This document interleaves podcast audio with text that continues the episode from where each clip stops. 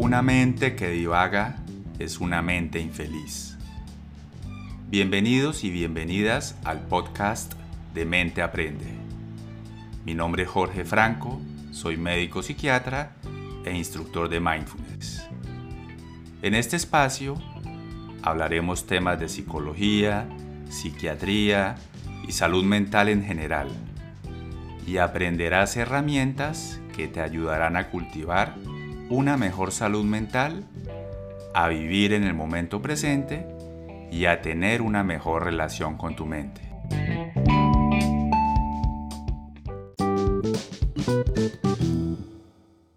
Mm, bueno, Mente Aprende. Nosotros somos un grupo de profesionales en el área de la salud mental, eh, conformado por cuatro psiquiatras y dos psicólogas, eh, pues, que además de prestar servicios eh, de psicología y de psiquiatría, pues también nos gusta difundir información sobre temas de salud mental mm, en las redes sociales. Bueno, creemos que la desinformación, mm, el estigma en estos temas es muy grande y por eso pues es tan importante la difusión de, información.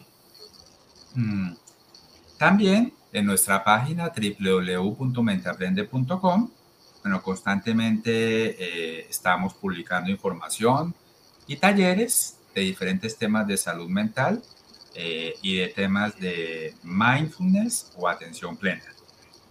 Bueno, la doctora Carol Barrios también hace parte del equipo de Mente Aprende. Eh, Carol, bueno, ¿podrías contarnos un poquito de, de, claro. de, quién eres? Bueno, bueno, como ya, me presentó, mi nombre es Carol Barrios. Tenemos eco. Ahí te escuchamos perfecto. Sí, ah, vale. Bueno, sí. Mi nombre es Carol Barrios, eh, yo soy médico psiquiatra, ya tengo un tiempo de experiencia trabajando aquí en la ciudad. Mm, y estoy eh, con el grupo de Mente Aprende desde el año pasado. Mm, también trabajo como docente en la Universidad Industrial de Santander. Eh, y pues mi experiencia es con todo lo que tiene que ver con la patología mental, pues en términos de adultos, pero también pues como estoy en la universidad con, con población joven, con adolescentes, con muchachos, con adultos jóvenes, y pues para mí ha sido muy agradable tener esa experiencia de, de trabajar al lado de profesionales tan, tan idóneos como el doctor Franco, que me han invitado pues aquí al equipo. Eh, y pues empezar a, tener estas experiencias de compartir información con, con la comunidad, porque como dijo Jorge, eh, la desinformación es lo que hace que muchas veces no consultemos o no tengamos como la atención adecuada para nuestros problemas de salud mental. Eh, gracias, Carol. Bueno, el tema de hoy es estrés en el hogar. Eh, bueno, queremos compartir con ustedes cuál es la razón de haber elegido este, este tema. Bueno, el estrés es una respuesta completamente normal, adaptativa del cerebro del ser humano frente a las diferentes dificultades, amenazas, peligros. y es una respuesta que necesitamos y gracias a ella la especie humana pues ha sobrevivido. Pero es que el problema es el estrés crónico. O sea, el problema es la respuesta de estrés repetida, crónica, con el agravante pues, de que usualmente tenemos una respuesta desadaptativa frente al estrés. O sea, es decir, no hacemos muchas cosas de manera consciente para contrarrestar el estrés, para relacionarnos con el estrés, para lidiar con el estrés. Y de aquí es donde se desprenden muchos problemas, tanto físicos como de salud mental, y muchos otros problemas que van más allá de los problemas de salud. Y algo pues que como profesionales de salud mental vemos en el día a día nuestras consultas, es como esto trae muchas consecuencias, ¿sí? muchas enfermedades como la depresión, los trastornos de ansiedad, enfermedades como la fibromialgia, la migraña, dolor de cabeza por tensión muscular, bruxismo, fatiga crónica, ataques de pánico, etcétera, etcétera. Pero un tema del cual no se habla mucho es qué impacto puede tener el estrés en el hogar. Cuando un miembro de la familia, o peor aún, toda la familia está estresada con una mala gestión del estrés, ¿qué pasa? Y es que en la pandemia realmente la carga de estrés se incrementó para muchas personas. Entonces, pues, estamos a Carol. entonces, bueno, ¿qué, ¿qué, causa el estrés en el hogar? ¿no? Entonces, hay como muchos factores. Lo primero es eh, que tengamos eh, malas relaciones con los miembros de la familia, que no tengamos como eh, la premisa del buen trato ante las personas que conforman nuestro hogar, sea niños, adultos de nuestra misma edad. Eh, segundo, otra carga grande son las tareas del hogar, que son necesarias, pero no urgentes. Y de eso sí que nos dimos cuenta en medio de la pandemia, que toca lavar platos, que toca hacer aseo, eh, que son tareas necesarias, pero que no son urgentes. Entonces, este tipo de tareas hay que aprender a gestionarlas, repartirlas. Eh, otra carga grande en el hogar es tener niños. En la crianza de los niños de por sí es un factor de estrés fuerte, que no es por ser el niño como tal, sino por la responsabilidad y, en nuestra eh, nueva como eh, modernidad, que tenemos una alta exigencia de cómo debemos, o como este prospecto de cómo debemos ser padres, ¿no? Entonces, eh, cómo nos exigimos o nos autoexigimos de cómo tiene que ser los horarios, cómo debemos exigirle a nuestros hijos, y más si no es un solo niño, sino varios niños en el hogar. Otro factor de estrés que vemos grande es la economía. ¿sí? Cómo, cómo pues eh, vemos en medio de toda esta situación de nuestro país que no alcanza el presupuesto, que se nos acabó para fin de mes, que tenemos un gasto inesperado, eh, cómo enfrentar estas situaciones de, de, falta de dinero, pues también nos produce bastante estrés. No sé si quiere agregar algo a, la lista de los factores de estrés la lista es enorme. Se puede agrandar mucho, pero aquí quiero resaltar algo. La mayoría de personas pensamos que la principal causa de estrés son las situaciones externas. Eso no está cierto. hay situaciones externas que generan estrés, pero terminan influyendo mal los factores internos. Incluso el cerebro es tan complejo que los mismos circuitos que se activan en situaciones de amenaza de vida o muerte, los mismos circuitos se amenazan, se, activan cuando uno siente rabia, cuando uno va de afán, o muchas veces con acordarse de algo del pasado, algo que no me gustó, se activa el circuito, o muchas veces con anticiparme de algo que no está sucediendo, que no ha sucedido y que quizás nunca suceda, se activa entonces, realmente, mucho, el, cerebro y los circuitos relacionados con, el, con el, estrés, mm, los circuitos de alarma, eh, viven activados, o sea, viven activados, y es que eso sí trae muchas consecuencias para la salud física y mental y para el hogar. Entonces, no sé, Carol, para ti en lo que tú ves en tu consulta, ¿qué, qué consecuencias trae el estrés crónico y la mala gestión del estrés en el ambiente del hogar y sobre todo en los niños? Bueno, eh, hablando específicamente de eso, entonces, eh, como hablaba el doctor Franco, cuando estamos, el estrés es una respuesta adaptativa. O sea, nosotros no podemos tener una vida sin estrés, porque siempre hay situaciones que debemos enfrentar, que debemos superar, adaptarnos, yo les digo pues a mis estudiantes, si usted no tiene un parcial, usted lo estudia. O sea, nosotros no hacemos las cosas por el deber ser, nosotros hacemos las cosas porque si no lo hacemos algo malo va a pasar. Pero el problema es cuando todo el tiempo estamos eh, estresados. Entonces el estrés trae muchas eh, activaciones físicas porque el estrés activa una parte de nuestro cuerpo que se llama eh, el eje hipotálamo hipófisis cortisol. Y entonces vivimos todo el tiempo como si algo fuera a suceder. Entonces el cortisol tiene como unos picos, ¿sí? Entonces él se eleva en la mañana para nosotros despertarnos y arrancar nuestro día y va descendiendo en el transcurso del día para nosotros poder llegar a dormir en la noche. entonces, ¿qué pasa si estamos todo el tiempo con ese cortisol elevado?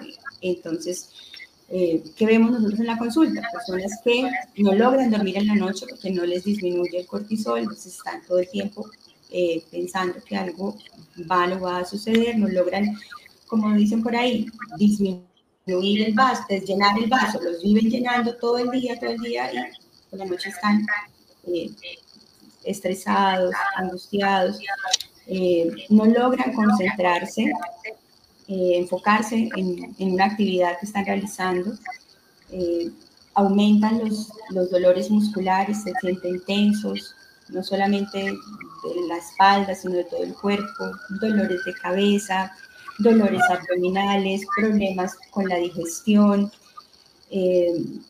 las personas empiezan a, tener cuando tienen estrés crónico también muchos problemas eh, médicos, lo que sea pupo, empiezan a, a, consultar a muchos médicos haciendo muchos exámenes que reflejan eh, realmente ningún resultado positivo, posiblemente sea causa de, que están gestionando mal, eh, mal su estrés.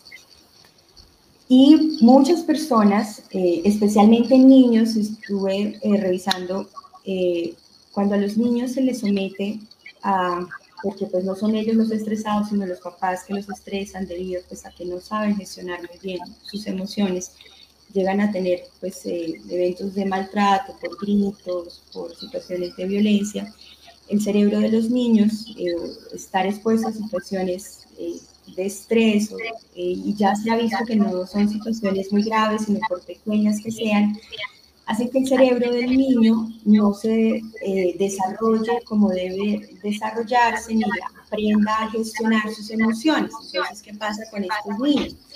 Terminan eh, perdiendo su capacidad de gestionar sus emociones y es lo que estamos viendo hoy en día con mucha frecuencia, que son estos chicos que terminan autolesionándose para aprender a controlar eh, que están muy estresados o que están muy frustrados en situaciones que uno dice, pero ok, no es para tanto, pero pero no, entonces se autolesionan, otros entonces empiezan a consumir sustancias psicoactivas a muy temprana edad para gestionar sus emociones porque no encontraron recursos de autocontrol. Otros terminan eh, enfermando de, desde toda la gama o el espectro de enfermedades mentales, ¿sí? desde trastornos de ansiedad, trastornos depresivos, hasta llegar a trastornos psicóticos. ¿sí?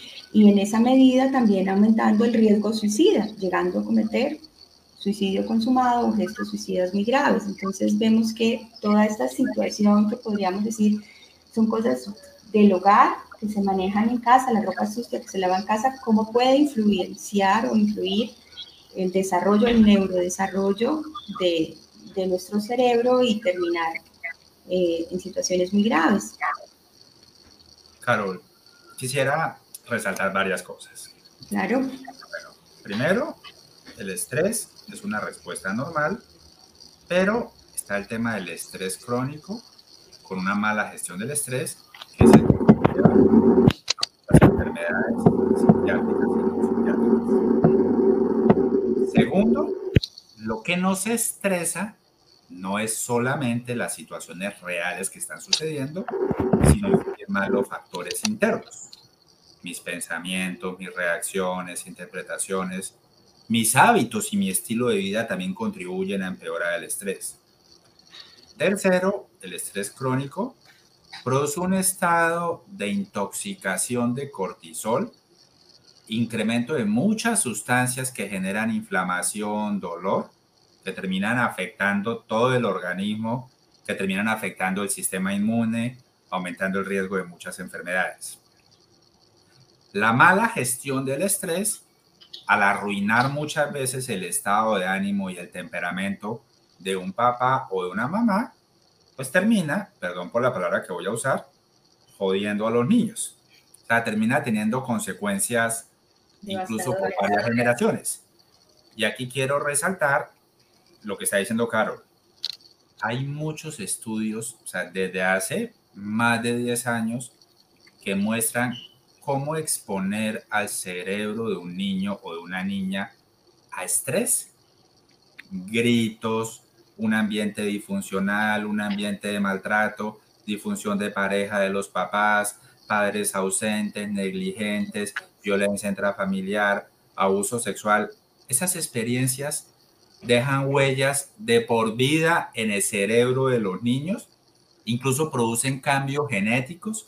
Entonces, sí son niños y adolescentes que a lo largo de su vida van a tener más riesgo de tener diferentes trastornos mentales o dificultades para gestionar sus emociones, para tolerar la frustración, para adaptarse a la vida.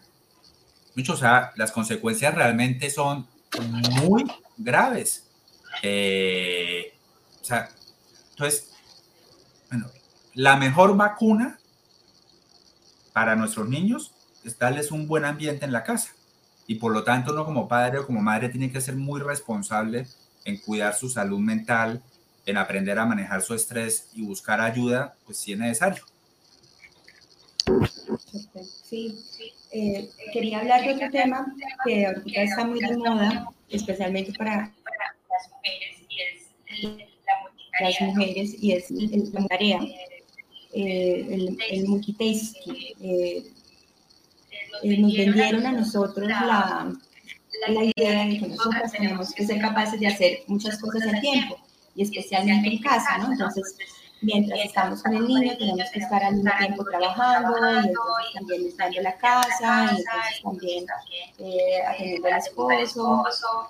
Eh, y eso fue como una como algo que nos vendieron que todas tenemos que ser capaces de hacerlo. Y que si no lo hacías no eras buena, buena mujer, buena ama de casa.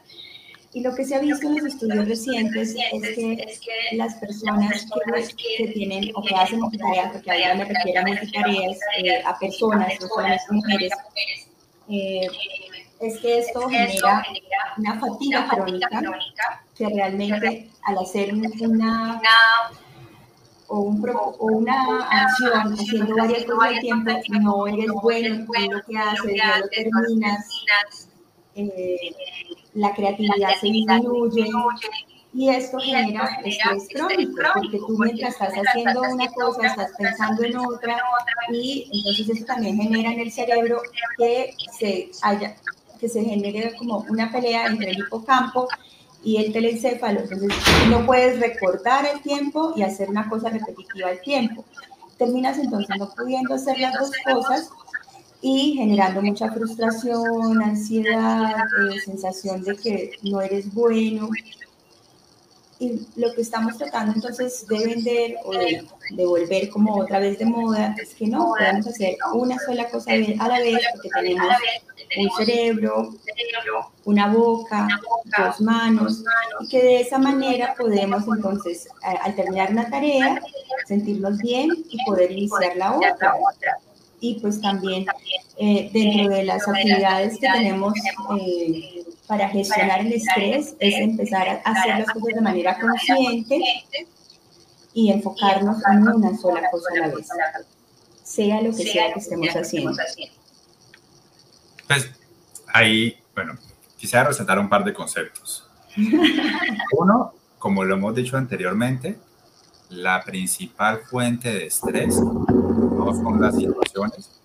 O sea, incluso en las situaciones difíciles, afecta mucho más mis hábitos, mi estilo de vida, si hago o no hago ejercicio, mm, cosas como la alimentación, factores como la multitarea, la narración constante de la mente, la tendencia de la mente a vivir en el futuro, en el pasado, más que las mismas situaciones. Mm, yo sí siento que la gente cada vez está más desconectada del momento presente. O sea, cada vez las personas, sus pensamientos, su mente está en todos lados, menos en donde debe estar, que es en el presente. O sea, incluso en situaciones importantes y valiosas de la vida, como cuando uno está con sus seres queridos, la mente está en otro lado. Y eso es una fuente de estrés terrible. Entonces, Caro, tú, por ejemplo, ¿qué recomendaciones como generales le podrías dar a las personas que nos están escuchando? O sea, se me ocurre. Uno, de pronto que ellos, que ellos logren identificar cuándo hay que buscar ayuda. Eh, y dos, como, como qué recomendaciones básicas les podrías dar para contrarrestar o para lidiar mejor con el estrés? Con el estrés, bueno, entonces lo primero es que eh, hay que reconocer que no todos los días estamos bien o que a veces podemos estar estresados, tristes, angustiados y eso está bien, no todos los días tenemos que estar felices, alegres, ¿sí? Reconocer la emoción es parte importante de enfrentar el problema o de enfrentar lo que nos está sucediendo. Entonces, una recomendación siempre es, ante una situación difícil, no evitarlo, especialmente en el hogar. Muchas veces tenemos una, no una pelea, pero sí, digamos, dialogar con nuestro esposo, con nuestra mamá, y lo que yo veo es que no, no, todavía no le voy a hablar, no voy a esperar, no me siento preparado. Y esto, lo que tú dices, que vivir en el futuro, vivir allá, no, hay que enfrentar las situaciones difíciles con mucho, con mucho amor. Estamos hablando de nuestro hogar, ¿sí? las personas que queremos, pero enfrentar las situaciones difíciles y evitarlas. Al evitarlas generamos mucha ansiedad. Eso es una de las primeras recomendaciones. Eh, cuando estemos ante una situación, ya sea real o mental, que sea algo que nos está preocupando en nuestra cabeza, hay que hacer un análisis del problema, ¿sí? Entonces hay que entrenarse en, solucionar los problemas, ¿sí? Eh, y analizarlo de manera lógica, pausada, ¿sí? Entonces, pensar de pronto en los pros, en los contras. Yo a mis pacientes siempre les recomiendo que escriban, porque cuando tú haces el ejercicio de escribir, le das sentido a lo que te está pasando. ¿sí? Entonces, eh, muchas veces si tenemos el problema aquí en la cabeza, de manera intangible, no logramos como, como, darle realmente una contextualización. Entonces, muchas veces una recomendación es escribir lo que está pasando y hacer una lista de pros y de contras. Algo fundamental es organizar bien nuestro tiempo. Si nosotros no tenemos una gestión de nuestro tiempo, eh, eh, cuáles son las tareas que son prioritarias, sino a todo le decimos que sí. Entonces es importante aprender a veces a decir que no, a pesar de que digamos, eh, pues mucha vergüenza, como dicen las abuelitas por ahí, es mejor colorado momento y no rojo toda la vida. Eso es más para Esto pero hay que aprender a decir que no, porque muchas veces nos cargamos de, responsabilidades que no podemos asumir y hay que aprender a gestionar nuestro tiempo. Y está bien tener en nuestro día a día tiempo para descansar, para el ocio, para las actividades de, placer, para las actividades que nos impliquen de pronto no hacer mucho esfuerzo, conectar con las personas que queremos, ¿sí? no tenemos que estar limpiando todo el tiempo, no tenemos que estar trabajando todo el tiempo, tenemos que dejar tiempo para descansar. Y es importante saber que no lo merecemos. Muchas veces cuando los pacientes consultan, yo digo, bueno, ¿cuál es tu ocupación? No, no, yo no hago nada, yo estoy en el hogar. No hay nada más duro que ser ama de casa. Sí. No, no trabajas fuera del hogar, tú trabajas en tu casa, pero es importante también esas personas que no tienen una remuneración por su trabajo, eh, que tengan tiempo para descansar, o sea, pues, si no, no tienen que estar todo el tiempo cocinando, atendiendo a los niños, lavando, ordenando, que tengan tiempo para hacer algo que a esa persona le agrade, sea lo que sea, pero que a ella le agrade. Mm. Eh, otra, otra cosa importante es fomentar las relaciones interpersonales. De verdad preocuparse por lo que le está pasando al otro preocuparse cómo estás, preguntar, no solamente a nuestra familia, sino en todos los ambientes, ¿sí? Realmente tener un interés genuino por el otro, ¿sí? Y aprender a pedir ayuda cuando nosotros lo necesitemos. Como eso es recíproco, yo siempre les digo, eso es una relación eh, bidireccional. En la medida que yo doy, voy a recibir. Entonces, cuando yo eh, puedo ofrecerme a ayudar a alguien, esto sí que mejora mi estado anímico y mi, mi bienestar emocional. Entonces, eso también es eh, bien importante poder hacerlo y vincularse con las personas, conectarse realmente con las personas. Entonces, otra cosa que ya Pipo ha mencionado es cuidar tu alimentación, tener tiempo para comer, comer, comer presentemente, comer conscientemente, no comer viendo televisión, no comer hablando por celular. Cuando uno va a una plazoleta de comida, si te ha pasado, tú ves a todas las personas que comen solas hablando por celular o mirando el celular, coman comiendo, mirando, saboreando su comida, observando su comida saboreando su comida, que muchas veces no tenemos ni tiempo de comer y comemos mientras nos desplazamos de un lugar a otro, ¿sí? Entonces hay que cuidar nuestra alimentación especialmente también qué comemos, ¿sí? Tratar de llevar una alimentación más saludable posible. más triste, más, más triste aún, y muy frecuente en los restaurantes, familias y cada uno conectado a su pantalla. También pasa bastante, no solamente en los restaurantes, en la casa, ¿no? Cada uno con su teléfono. Eh, otra cosa para ayudar a, mejorar el estrés, no de privar las horas de sueño. Se lo digo mucho a mis estudiantes también. A pesar de que tengas muchas responsabilidades, el tener las horas de sueño que para usted sean necesarias es fundamental para tener un buen día.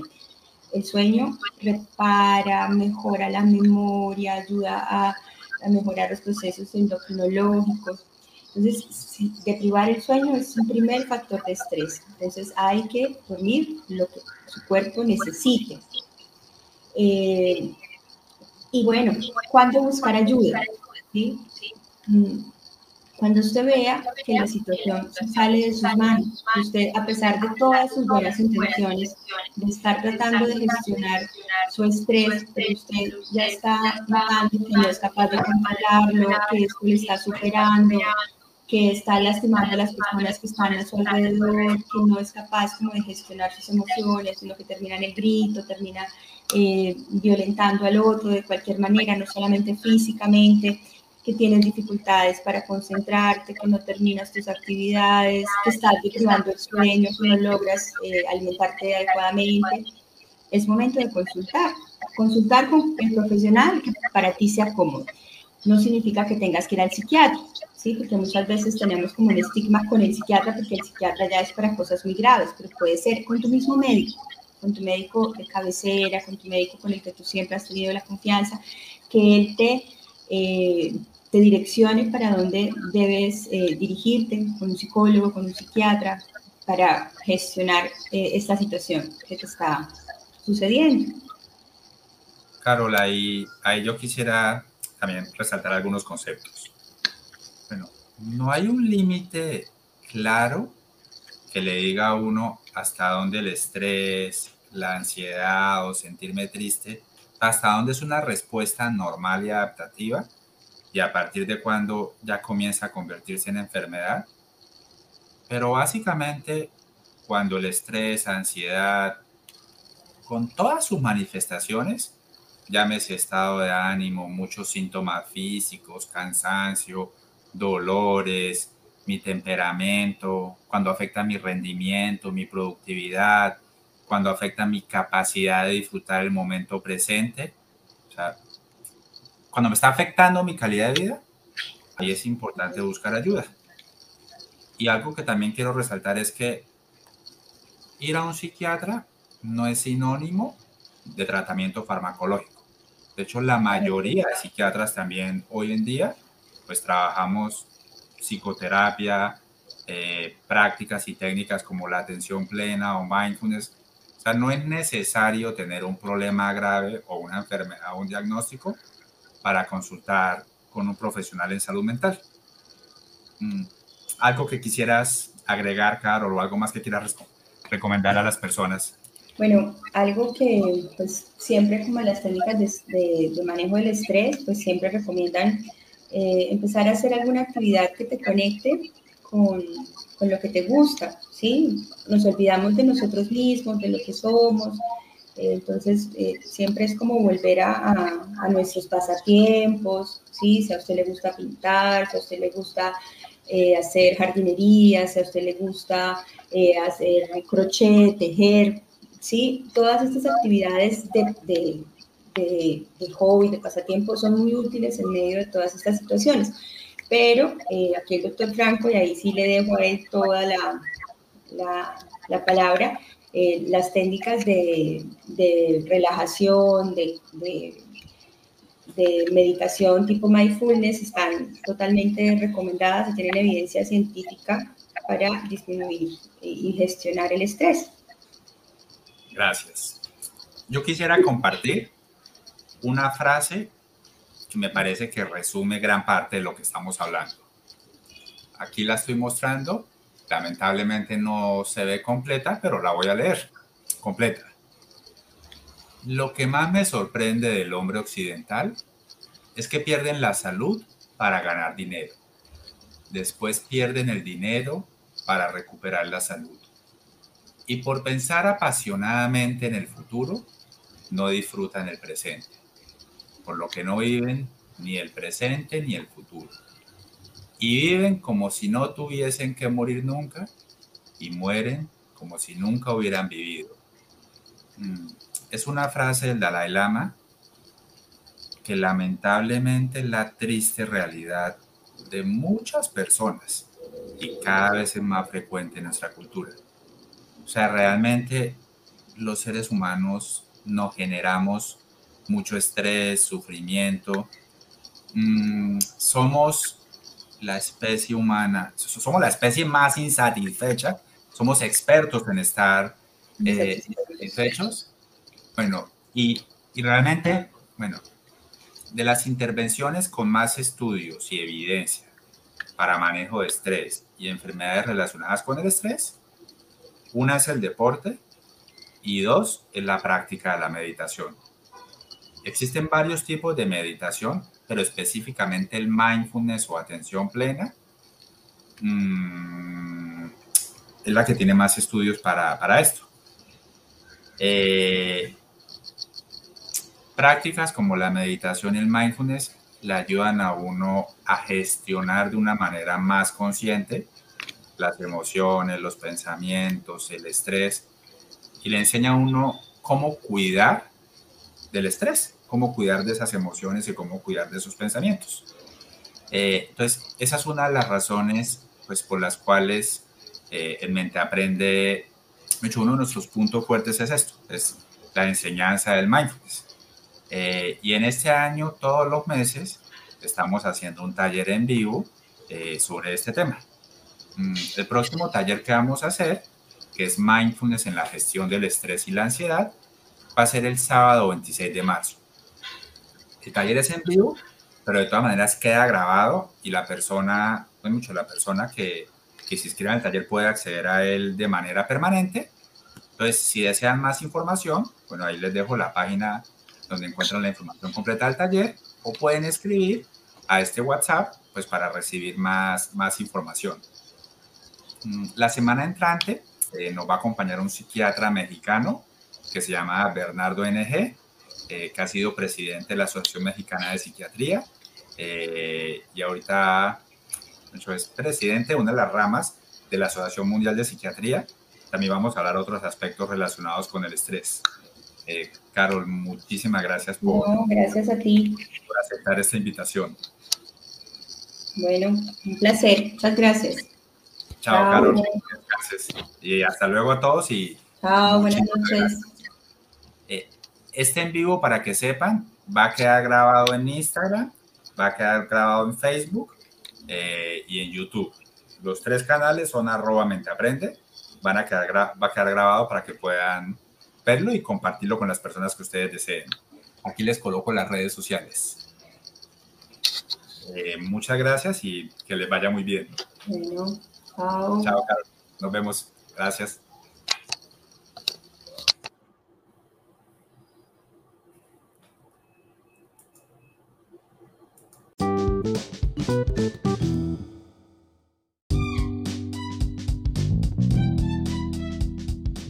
Gracias por acompañarnos. Te esperamos en el próximo episodio. Si deseas más información sobre Mente Aprende, sus cursos y servicios, te invitamos a visitar nuestra página www.menteaprende.com y a seguir nuestras redes, Instagram, Facebook y YouTube, en donde nos encuentras como Mente Aprende y en TikTok como Jorge Franco Psiquiatra. Hasta la próxima.